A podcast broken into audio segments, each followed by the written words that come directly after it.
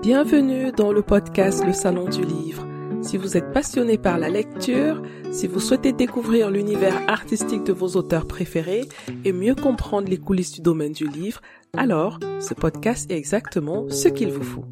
Je suis Assel Nadal, entrepreneur littéraire et j'aide les auteurs indépendants à mieux comprendre l'auto-édition, à construire une stratégie digitale simple et efficace pour publier et promouvoir leurs livres.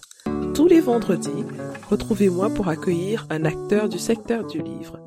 Choisissez votre place dans le salon du livre et installez-vous bien.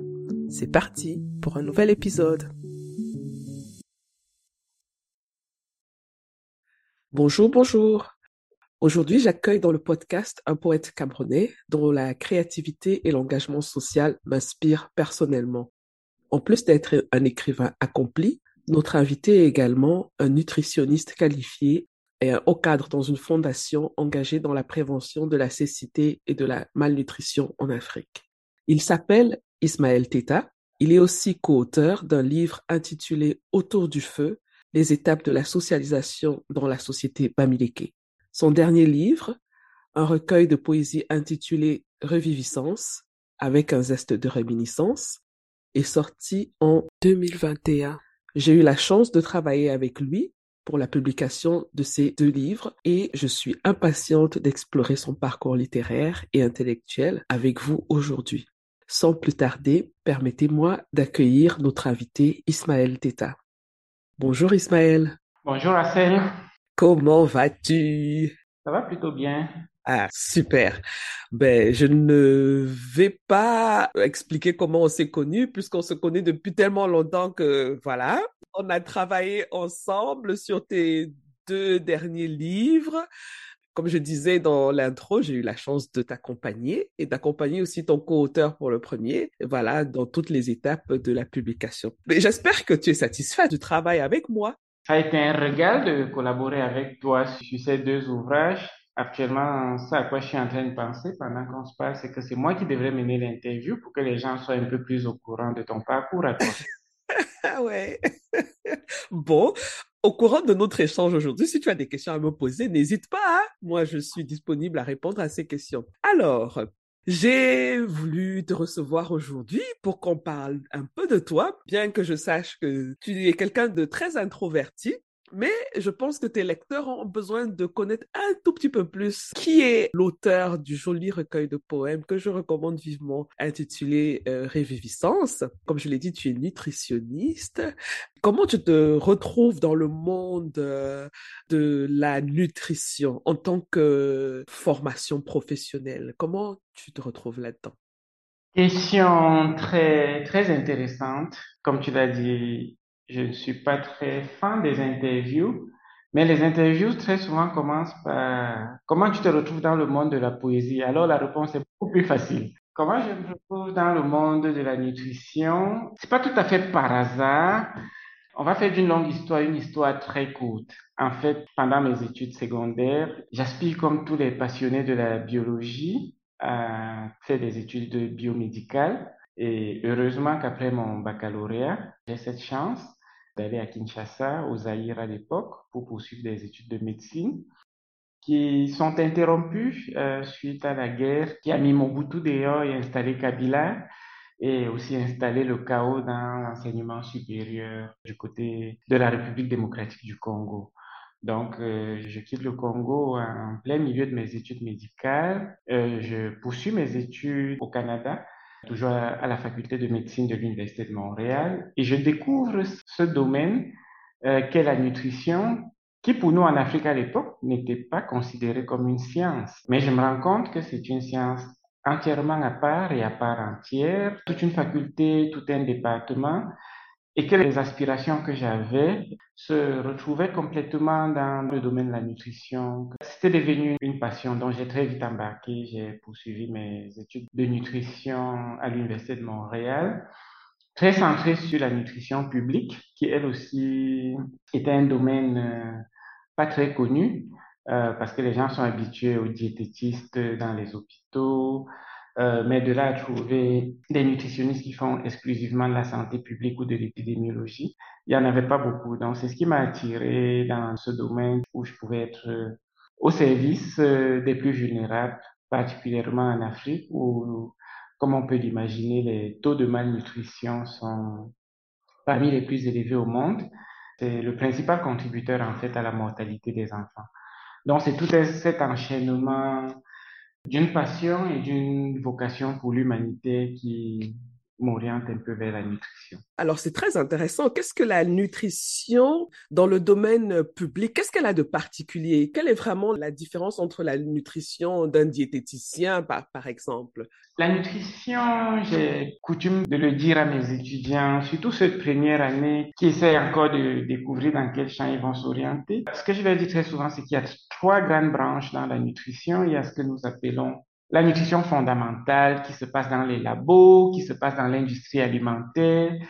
C'est un peu plus, on pourrait les assimiler à des chimistes. Après, vous avez ce qu'on peut appeler la nutrition clinique qui se passe dans les hôpitaux. Donc, c'est essentiellement les diététistes, c'est ceux qui accompagnent les médecins dans la prise en charge des pathologies comme euh, le diabète, l'hypertension, l'obésité, etc.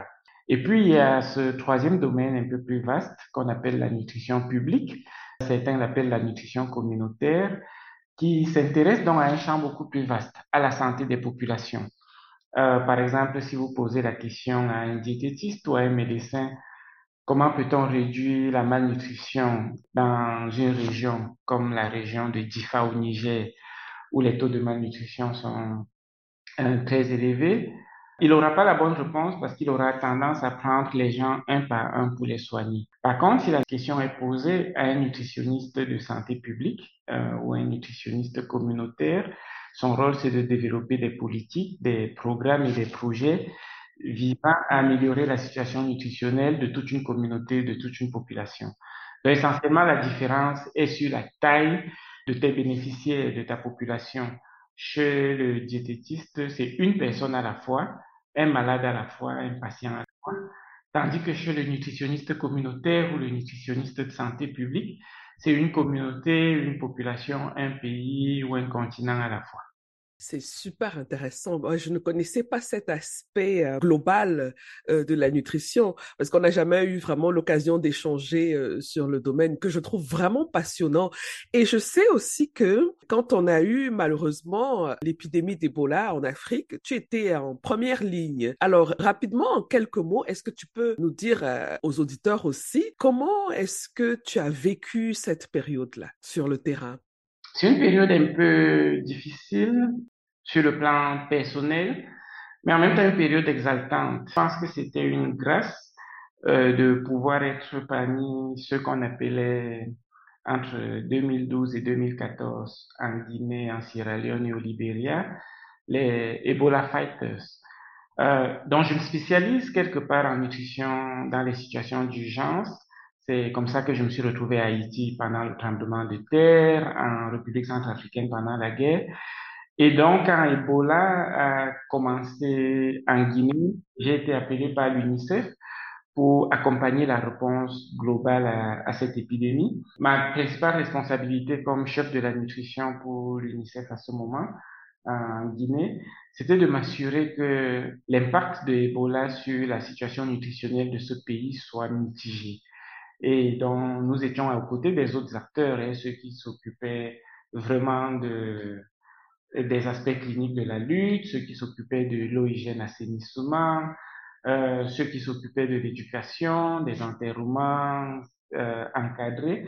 Euh, nous, les nutritionnistes, nous étions à leur côté pour nous assurer que aussi bien les malades que les familles des patients d'Ebola euh, ne retombait pas dans un cercle vicieux de la malnutrition du fait de, de cette crise humanitaire. Donc, ça a été une période euh, terrible parce qu'il y avait beaucoup de morts et il y avait beaucoup plus de morts liés problèmes de santé, au manque de services sociaux de base, comme euh, par exemple des services d'aide à la nutrition, que de morts liés à Ebola en soi terrible à cette époque, mais c'est une époque que je regrette pas. C'est une belle expérience qui contribue à nous rendre encore plus humains. Ben justement, en parlant d'humanité, on retrouve beaucoup d'humanité dans tes textes. Hein. On sent que tu observes beaucoup la société qui t'entoure et, euh, et on sent aussi que tu as fait des expériences très très riches. Alors comment tous ces voyages, tous ces échanges avec les humains, toutes ces fortes expériences hein, qui apportent beaucoup d'émotions comme de, ça peut être de la joie ou vraiment d'une grande tristesse, de la peine, de la douleur aussi, comment cette richesse en émotions et en expériences impacte tes textes? Je ne me définis pas comme un observateur averti de la société, ni comme quelqu'un qui comprend quoi que ce soit de ce qui se passe. Je pense que mes voyages autour du monde, et c'est amusant que tu poses la question parce que la technologie est tellement avancée que tu restes avec ton téléphone aujourd'hui et Google te dit ton dernier voyage représentait, tu vois. Donc là, je sors du Portugal, un pays que je n'avais pas eu la chance de visiter auparavant. Et donc hier, Google me rappelait que c'était le 34e pays que je faisais dans le monde. Wow. Ce qui veut, veut pas, influence un peu ma perception de- des choses. Euh, citoyen du monde, c'est un bien gros mot, mais, ou un grand mot.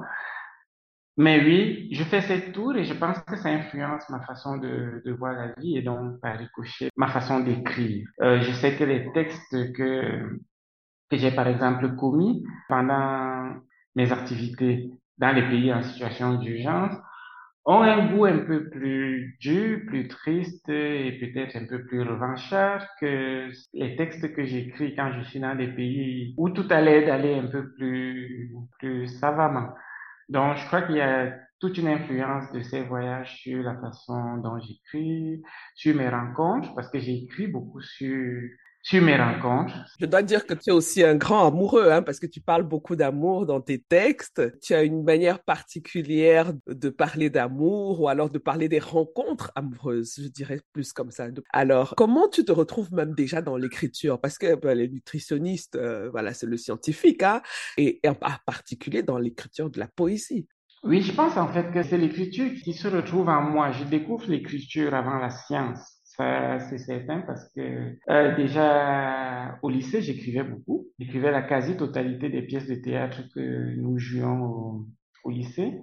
Euh, j'ai continué avec cela à l'université. J'étais plus un écrivain de pièces de théâtre. euh, je m'essayais aux nouvelles et tout.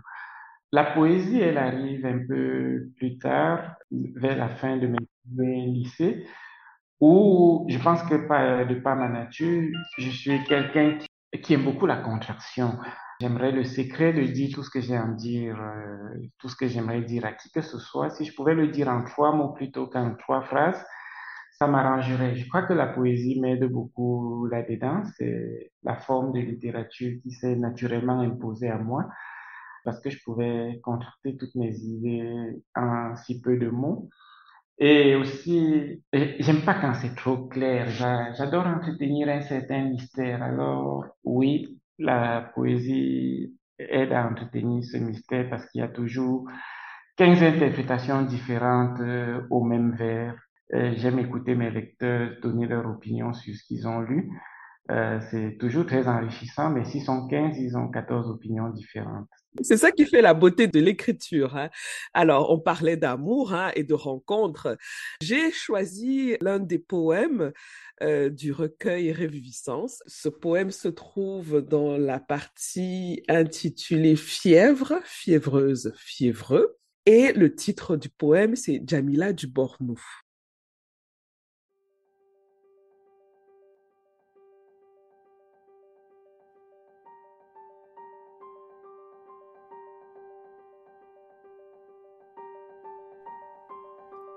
Jamila du Bornou.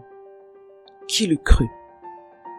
Que dans ce cachot autophage où les concours de beauté se jouent à qui perd gagne, lauréatant les éphèbes balafrés et les naïades cracra, se dérobait la plus mirifique des femmes. Silhouette longiligne du Sahel, nous nous connûmes dans ce taco. Le sort voulut que tu me voisinasses et tu luciolas à mes côtés six heures durant. Belle et vive, tu m'y connus. Belle et vive, tu m'inoculas la sommeasse reverse. Mon canem à moi depuis toi n'est plus ce désolé désert de sable, mais un enchevêtrement de wadis où coule ta source. Tête bien pleine, tête bien pleine, sagace sur ta beauté et ta science, notre flirt fut psittacisme à ton avantage, au jour 1, au jour 2, au jour N. Tu es trop belle, te répétai-je. Merci, je le sais. Tu es brillante, disais-je. Merci, je le sais. Je tombe amoureux, je crois, osai-je. Je le sais, retorquais-tu. Et toi, manquis-je. Et moi quoi? répondis-tu. Serette, dirait l'arroseur arrosé. Magissem des kawakawa dans ton cœur, satirisait sa majesté mon altesse de colloque. Trop belle pour un seul, trop intelligente pour aimer du cœur, trop ambitieuse pour aimer pro bono. Sur tes sentiments pour lui, je m'incline. Sur tes non-sentiments pour moi, je m'incline. Sur ton narcissisme subtil, je m'incline. Sur ta zénitude, je scepticise. Sur ton bonheur avec lui, je scepticise. Sur ton amitié et on verra, je scepticise aussi. Comment rend-on heureuse la femme qui se trompe?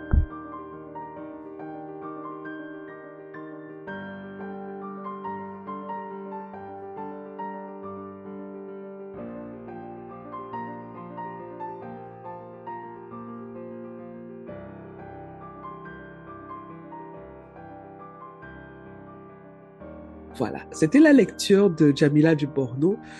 Un texte très particulier. Alors, est-ce que tu te souviens de ce qui a été l'inspiration de ce texte? Et est-ce que tu peux nous dire euh, quelques mots par rapport à ça? Un point que j'aime aussi, le déclencheur du poème s'arrête immédiatement après les deux premiers vers.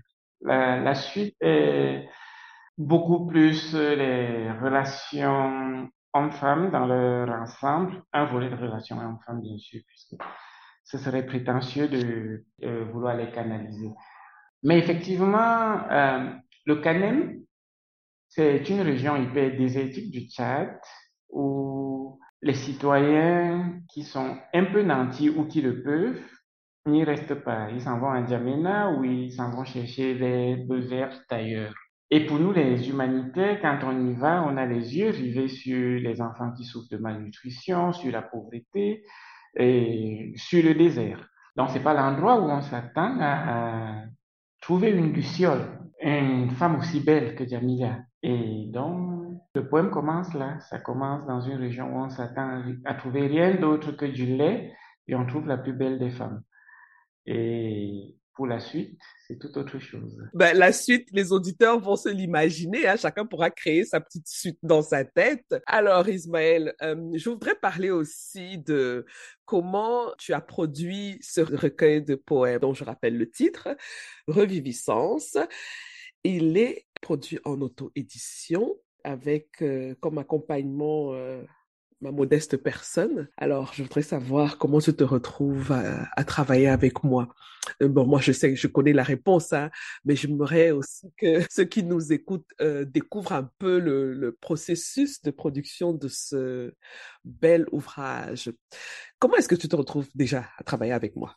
Disons que c'est un gros mélange de genres, au propre comme au figuré. En fait, la littérature, pour moi, c'est quelque chose qui reste dans les tiroirs. Et toi, tu apparais à un moment où tous ces écrits, pour la plupart, sont dans mes tiroirs. Tu auras souvenance que Reviviscence vient bien après Autour du feu. Et pour tes auditeurs, Autour du feu. Au départ, c'était juste un ramassis d'entretien que je fais pour mon fils qui est au Canada et qui connaît rien de son Cameroun natal et de son Bamileke natal. Et puis j'ai peur qu'il devienne un crétin culturel. Donc euh, je commence à travailler par thème pour lui expliquer à lui et à d'autres enfants de la communauté camerounaise d'Ottawa à l'époque, c'était quoi leur culture. Et puis je décide, avec la contribution de Léonard Tabeko, de compiler ces textes, mais toujours pour encadrer des associations de la diaspora. Donc, c'est vraiment avec ta rencontre que je me dis, euh, premièrement à ton enthousiasme, à ta façon de trouver du beau et de l'utile dans quelque chose qu'on souhaite garder plutôt secret et restreint, que je me décide presque à publier de façon classique euh, autour du feu. Effectivement, quand tu entres dans ma vie, on va dire ça comme ça, le document est là, mais il est destiné à être multiplié sous forme de photocopie et distribué aux associations culturelles. Donc, c'est comme ça qu'on se rencontre quand je te fais part de ce projet qui n'est pas un projet littéraire, mais un projet de deux esprits qui se rencontrent, qui, je crois, ont euh, cette passion commune pour la littérature, pour la culture et pour des débats, même pas des débats intellectuels, mais plutôt intellectualistes, parce qu'on ne savait pas où ça nous menait, tous ces débats.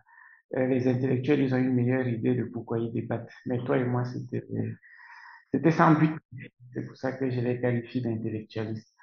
Et donc, autour du feu naît, et surprise, euh, je crois que autour du feu, euh, la première, le premier mois ou les premiers mois, il y a au moins 200, 2000 exemplaires qui sont écoulés. Les gens sont intéressés et les commentaires. Et alors qu'il n'y a aucune publicité, tu sais que j'ai horreur de la publicité. Donc, c'est du bouche à oreille. Voilà comment notre, rencontre se fait. Et puis, j'avais auparavant publié Réminiscence, qui était mon premier recueil de poèmes avec les éditions dédicaces au, au Canada. Euh, et entre-temps, j'avais agrandi ma collection de poèmes. Il fallait passer à, à autre chose. Je crois que je t'avais fait lire Réminiscence, que tu avais aimé, pour ne pas dire que tu étais tombée amoureuse de quelques poèmes. Euh, tu voulais en lire plus, en savoir plus. Je crois que j'ai commencé à partager ces poèmes avec toi, puis tu m'as encouragé. Euh, beaucoup à l'éditer, mais j'y pensais pas, euh, et particulièrement l'auto-édition, je connaissais pas. Euh, en plus, je savais pas que tu peux te faire accompagner par une maison d'édition, euh, même si tu ne te définis pas comme tel, pour faire de l'auto-édition. Euh, donc, je te trouvais souvent pas du tout businesswoman, parce que le plus simple aurait été de dire, je vais éditer, je vais publier, et puis je vais me taper les royalties. soit maître de ton, de ton ouvrage, soit maître de ta poésie, soit maître de ton œuvre, fais-en ce que tu veux.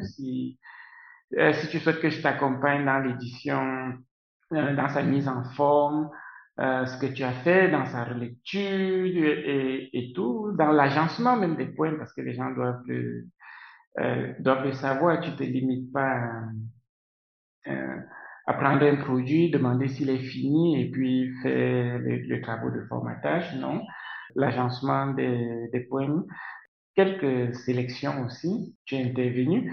Et puis, tu m'as laissé toute ma liberté parce que je suis un gros paresseux. Euh, je suis presque jamais pressé de vite finir une œuvre, surtout pas une œuvre littéraire. Et là, tu es allé à mon rythme. Bon, des fois, tu as mis un peu de pression, mais de la très bonne pression.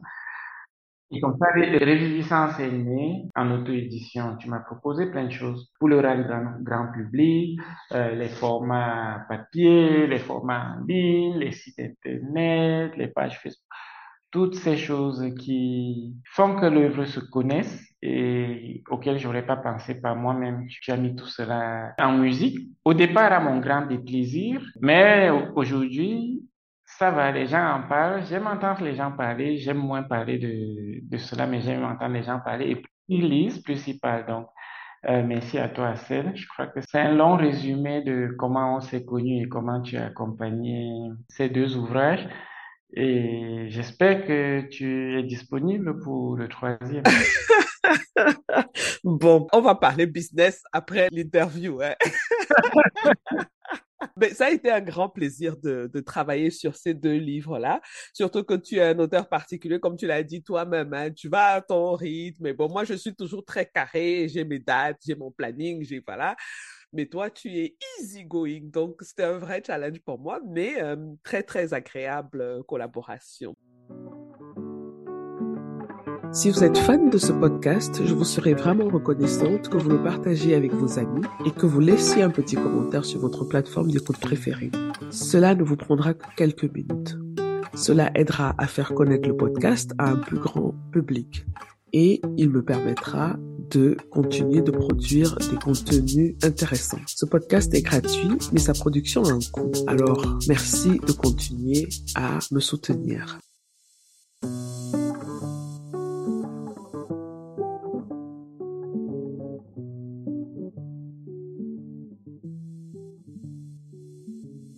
Tu veux en parler, hein, comment se portent les ventes de reviviscence. Sans donner des chiffres euh, nécessairement, hein, mais est-ce que tu es satisfait de comment le public accueille ce recueil de poèmes? C'est une bonne question. Est-ce que je suis satisfait? Pour être satisfait, il faut avoir un objectif. J'ai zéro objectif de vente. Toi, tu le sais mieux que quiconque. J'ai pas fait vœu de pauvreté. mes œuvres littéraires, des fois, ça rapporte beaucoup plus que ce que j'ai anticipé, euh, parce que j'ai aucun objectif de, de vente là-dessus. Euh, pour te dire vrai, par exemple, les ventes en ligne, je sais pas, je sais même pas comment accéder au compte des ventes en ligne. Je, je sais pas quel est le mot de passe, je sais pas ça va dans quelle banque, je, je sais même pas comment ça se passe. Ça, ça te donne une idée. Pour les revues qui sont plutôt en hard copies, euh, je pense que ça va bien. Et comment je mesure ça, c'est à la fréquence de la commande des impressions que je fais. Parce qu'en fait, en termes de combien ça rapporte, je sais pas, combien je distribue par rapport à combien je vends, euh, j'en ai aucune idée, mais je peux dire que nous sommes au moins à 2500 exemplaires de, euh, de publiés. D'impression. Et je peux dire que moins de 10% sont distribués. Donc, ça veut dire que ça se vend. Euh, je crois que c'est pas mal parce qu'on est, je crois qu'on entre à peine dans la deuxième année et qu'il n'y a pas eu de ma part une publicité extrême, mais à chaque fois que quelqu'un l'a lu, il y a cinq autres personnes qui l'achètent. Quand quelqu'un en parle aux autres, ils le lisent. C'est toujours, est-ce que tu peux m'envoyer cinq exemplaires? Est-ce que tu peux envoyer dix exemplaires? Et quand on me pose la question où est-ce qu'on trouve le livre, j'ai jamais la réponse parce que j'ai fait aucun effort avec aucun libraire euh, pour, pour qu'il y ait des, des exemplaires. Donc c'est vraiment du, du bouche à oreille c'est ça qui est intéressant dans ton projet parce que c'est, je crois que c'est le projet où il y a carrément pas de publicité. Hein. Mais quand je dis pas de publicité, c'est-à-dire pas de publicité. Donc, les chiffres que tu fais sont essentiellement du bouche à oreille, essentiellement. Tu fais pas d'événements, tu fais pas de marketing, tu fais rien du tout. Donc, euh, juste pour dire que pour ceux qui nous écoutent, quand on a envie de faire des choses, il faut les essayer et aussi euh, imaginer le potentiel qu'il y a derrière. Parce que si tu étais quelqu'un qui, par exemple, voulait vraiment, euh, qui aspirait à une carrière d'auteur uniquement et qui dépendait de cette carrière-là, c'est sûr que la démarche serait différente et tu t'imagines comment on aurait pu multiplier ces chiffres-là. Je tenais à le souligner parce que moi, je trouve vraiment impressionnant euh, la, manière dont tu, tu écoules le livre sans le moindre effort. Vraiment, ça, c'est assez impressionnant. Alors, Ismaël, on est bientôt arrivé au terme de notre échange que je trouve très agréable et que je voudrais continuer, mais bon, le format ne nous permet pas d'aller plus loin. Est-ce que tu as un dernier mot à dire à nos auditeurs? Qu'est-ce que ces deux projets t'ont inspiré personnellement et euh, quel a été l'impact sur euh, ton écriture?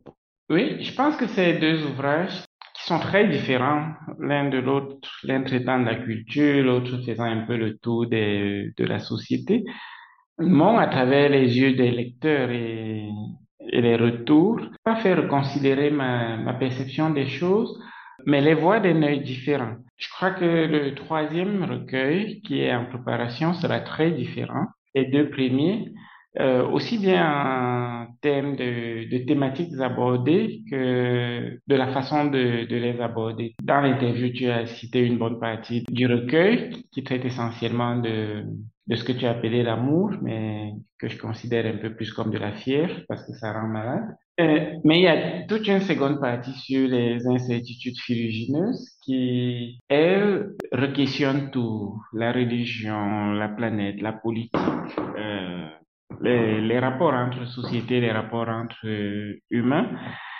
Et une dernière partie qui annonce le prochain recueil de poèmes qui sont plus sur les tergiversations que j'ai qualifiées de tergiversations légitimantes, qui naissent un peu du fait qu'une fois que nous nous sommes fait une bonne raison de commettre l'acte que nous souhaitons commettre, en bien comme en mal, une fois que nous l'avons légitimé, nous nous sentons très aise. Et je crois que la plupart des maux de notre société viennent du fait euh, que les gens ont réussi à rationaliser et donc légitimer certaines choses du quotidien. Et le troisième recueil va beaucoup traiter de cela. Et ça, c'est l'influence des deux premiers. Très bien. Merci beaucoup Ismaël Teta d'avoir euh, accepté mon invitation et aussi pour ta disponibilité. Ben, on se retrouve euh, dans une prochaine émission, dans un prochain épisode lorsque tu publieras ton prochain livre. Et merci pour la confiance aussi que tu as reconduite à chaque, évidemment pour le prochain aussi. Donc, euh, je te souhaite beaucoup de succès dans ton travail. Non, c'est moi qui dis merci, merci à toi, merci pour, pour la personne et l'accompagnatrice que tu es. Euh, je recommande vivement à, nos lecteurs et surtout ceux qui s'intéressent à l'écriture en tant qu'écrivain euh, de se rapprocher de toi pour tester. Je suis presque certain qu'ils ne seront pas déçus. Et aussi merci pour ce podcast que j'écoute religieusement le choix de, des invités euh, qui est très diversifié, très souvent qui, qui sort de l'ordinaire. Je crois que tu as vraiment cette noble intention de faire sortir aussi des auteurs qui sont pas nécessairement connus, mettre de lumière sur leurs œuvres. Et c'est toujours un plaisir de les écouter, d'écouter tes invités, leurs perspectives et leurs prospectives. En tout cas, merci pour ça et beaucoup de courage. Merci beaucoup, Ismaël. Ça fait vraiment plaisir. Merci beaucoup. À bientôt. À bientôt.